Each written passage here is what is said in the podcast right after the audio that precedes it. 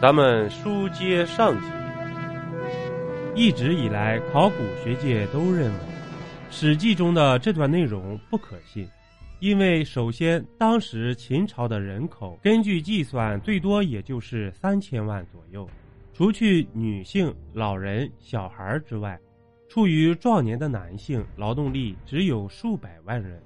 加上秦朝当时的主要工作是派兵打仗。所以，能够用于建陵的劳动力不会有七十万之多。其次，水银在空气中会很快挥发掉，怎么可能去用它造一条江河呢？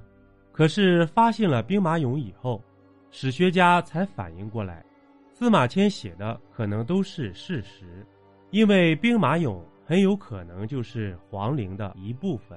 而对于如此浩大的皇陵工程，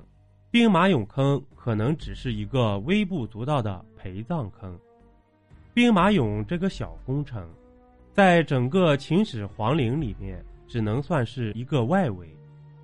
它就相当于是一条通往别墅之前的石子路，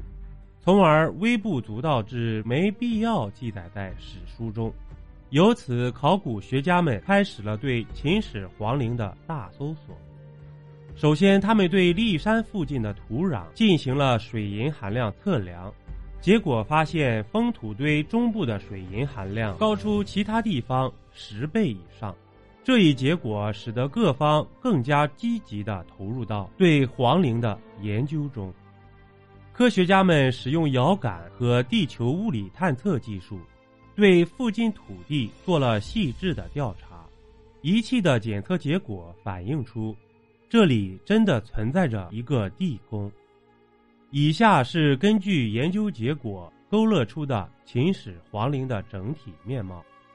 秦始皇陵总面积高达五十六平方公里，相当于七十八个故宫的大小，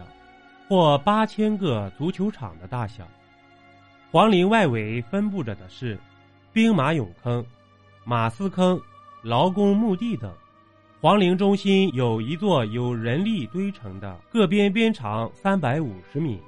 高七十六米的土山，山的下面就是存放秦始皇陵寝的地宫。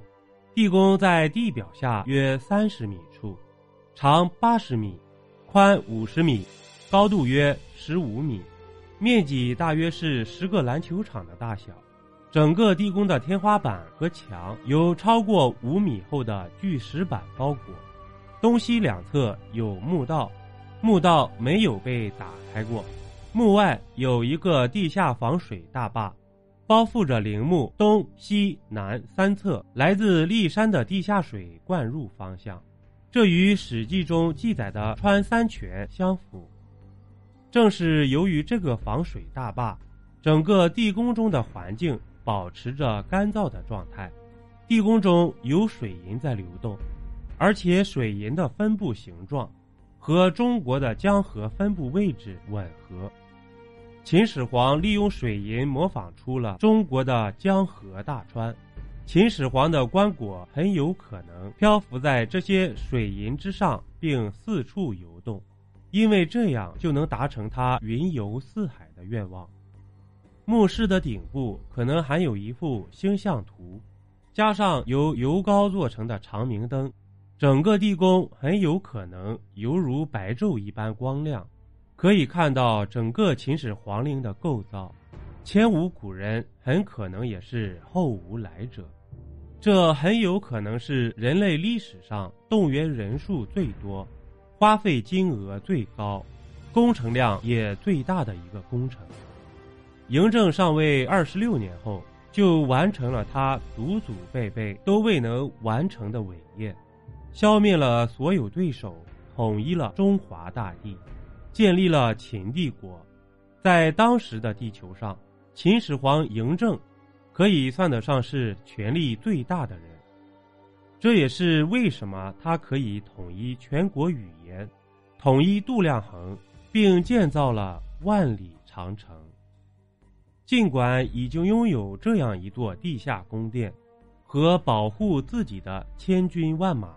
秦始皇晚年时还是不惜花费大量的人力物力，四处寻仙以实现自己的长生不老之梦。根据研究，他的早死很有可能就是因为服用了大量的带有剧毒的丹药。出于对文物的保护，现在还没有对秦始皇陵地宫的挖掘计划。不过，光是从兵马俑中就发现了几项无法解释由来的先进技术。如果某一天开始了对地宫的挖掘，那么可以想象，届时的发现。很可能会颠覆更多的固有观念。